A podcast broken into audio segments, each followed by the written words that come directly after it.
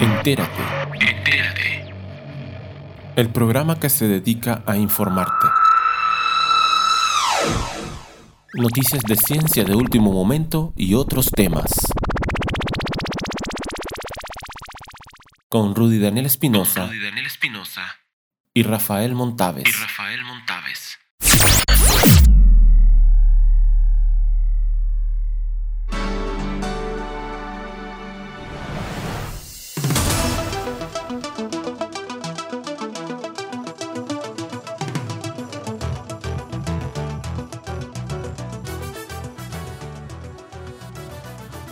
Hoy celebramos a los ganadores de los Nobel.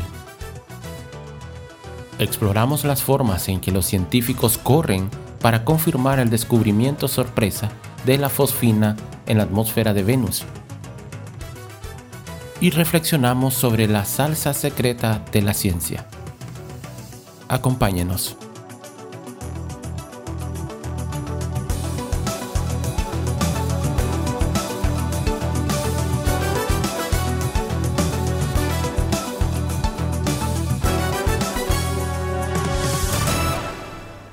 Entérate.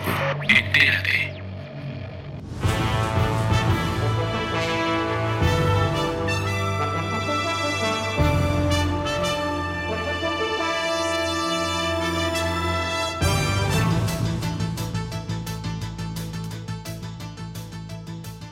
Nobel de Química para las inventoras de las tijeras de edición genética. La Real Academia de las Ciencias de Suecia ha concedido a Emmanuel Charpentier y a Jennifer A. Doudna el Premio Nobel de Química 2020 por CRISPR-Cas9. Ambas descubrieron una de las herramientas más afiladas de la tecnología genética, las tijeras genéticas CRISPR-Cas9. Con estos, los investigadores pueden cambiar el ADN de animales, plantas y microorganismos con gran precisión. Suecia ha decidido premiar uno de los grandes descubrimientos genéticos de nuestro tiempo, las tijeras moleculares. Un sistema revolucionario que ha permitido darle la vuelta a muchas de las cosas que sabíamos sobre nuestros genes. Pero, hay que decirlo, se ha olvidado del español que descubrió el mecanismo, Frances Mójica. Mójica, hace más de 25 años, lo identificó y se dio cuenta de que funcionaba como un sistema inmunitario celular. Nobel de Física para Andrea Jeth y Reinhard Hensel. Junto con Roger Penrose, reconocido mundialmente por sus contribuciones a la física matemática de la relatividad general y la cosmología. Penrose teorizó junto a Hawking sobre los agujeros negros en los 60 y ha sido el descubrimiento de que estos objetos existen realmente lo que le ha dado el Nobel. Mucha gente se quejó de que nunca se lo dieran a Stephen Hawking. De seguir vivo, deberían habérselo dado a los dos. Andrea Ghez es una astrónoma que ha dedicado su vida a estudiar los agujeros negros y la cuarta mujer en ganar el Nobel de Física, reconocimiento que se ha entregado a 215 personas desde 1901. Hay otras disciplinas donde la mujer ha tenido más presencia, pero esta categoría es en la que hay menos mujeres y probablemente donde más injusta ha sido la academia con ellas. La física ha estado dominada durante mucho tiempo por los hombres, pero cada vez hay más mujeres que ingresan a esta disciplina. Estoy encantada de poder ser un modelo a seguir para las mujeres jóvenes, declaró hoy la científica. Keith es profesora de física y astronomía y encabeza el Galactic Center Growth de la Universidad de California, en Los Ángeles, UCLA, donde trabaja desde 1994. Jeff y Jensen han sido premiados debido a sus descubrimientos en torno a los agujeros negros y su relación con la teoría de la relatividad, y por hallar en el centro de la Vía Láctea uno de ellos.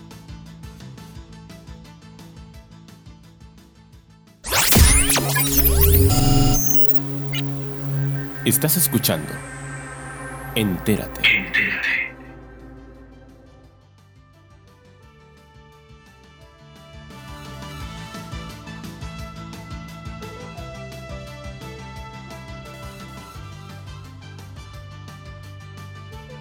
Los investigadores Harvey J. Alter, Michael Houghton y Charles M. Rice han sido galardonados con el Premio Nobel de Medicina 2020 por el descubrimiento del virus de la hepatitis C, el cual es causante de la inflamación crónica del hígado. Esta enfermedad afecta a un total de 70 millones de personas y provoca 400.000 muertes anuales. Es, además, una de las principales causas de cáncer de hígado y de trasplante hepático. Según ha destacado la Academia Sueca durante la ceremonia de anuncio de los laureados, el descubrimiento de este trío estadounidense-británico ha salvado millones de vidas y sus contribuciones han sido decisivas para combatir la hepatitis transmitida por la sangre, una enorme amenaza de salud global que causa cirrosis y cáncer de hígado en todo el planeta. El hallazgo ha hecho posible desarrollar fármacos antivirales que por primera vez en la historia permiten que la enfermedad se cure.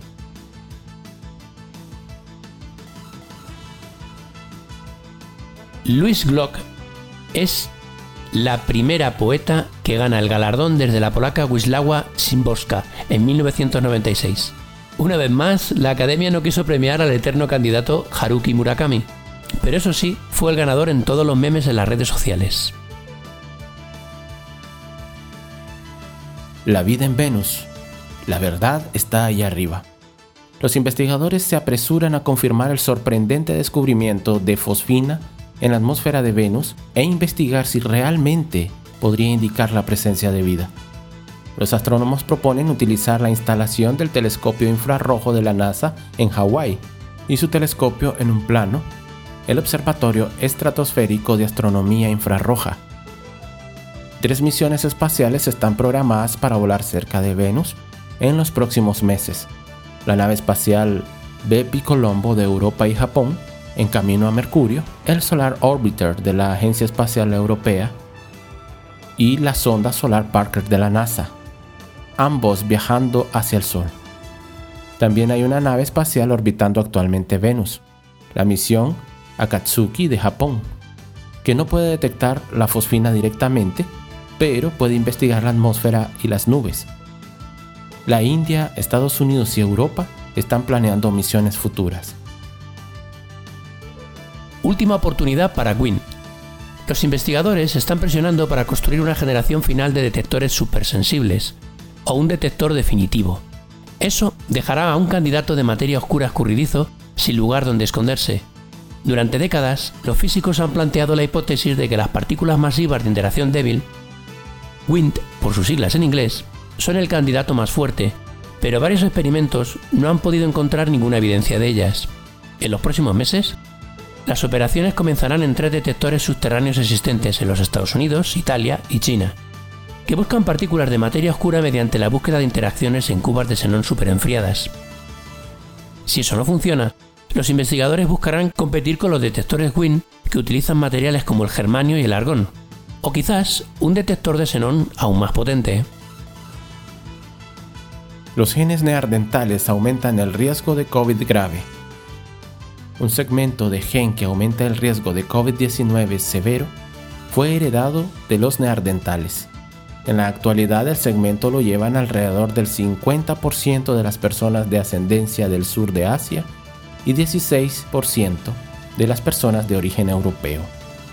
Los genes de esta región bien pueden haber protegido a los neandertales contra algunas otras enfermedades infecciosas que no existen hoy, dice el genetista Svante Pablo.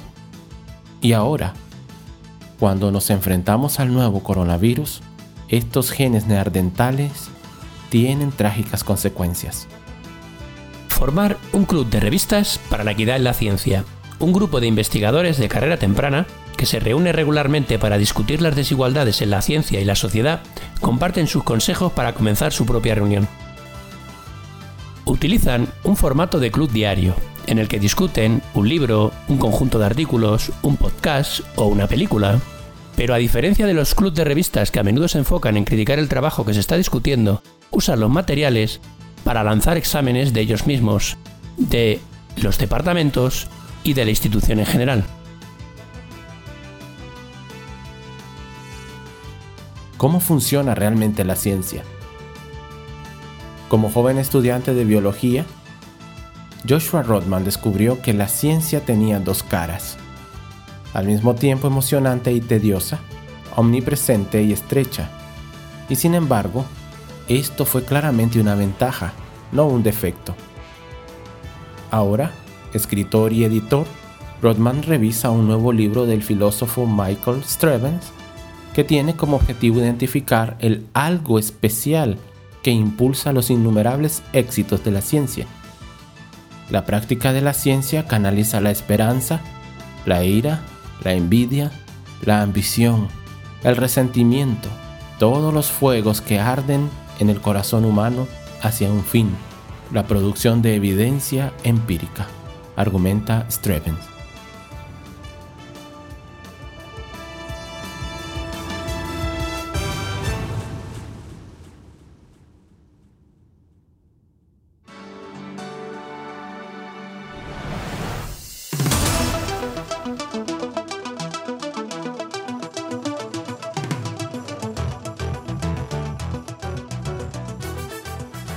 Cita del día. El mayor incentivo que personalmente me afectó más es la obsesión absolutamente loca y malsana por publicar. ¿Has oído hablar de publicar o morir?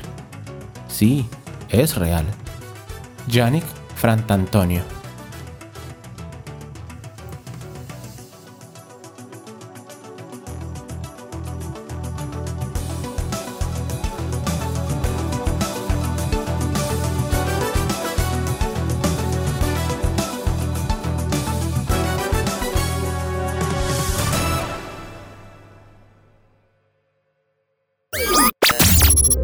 Escuchado Entérate. Hasta una próxima edición. Hasta una próxima edición.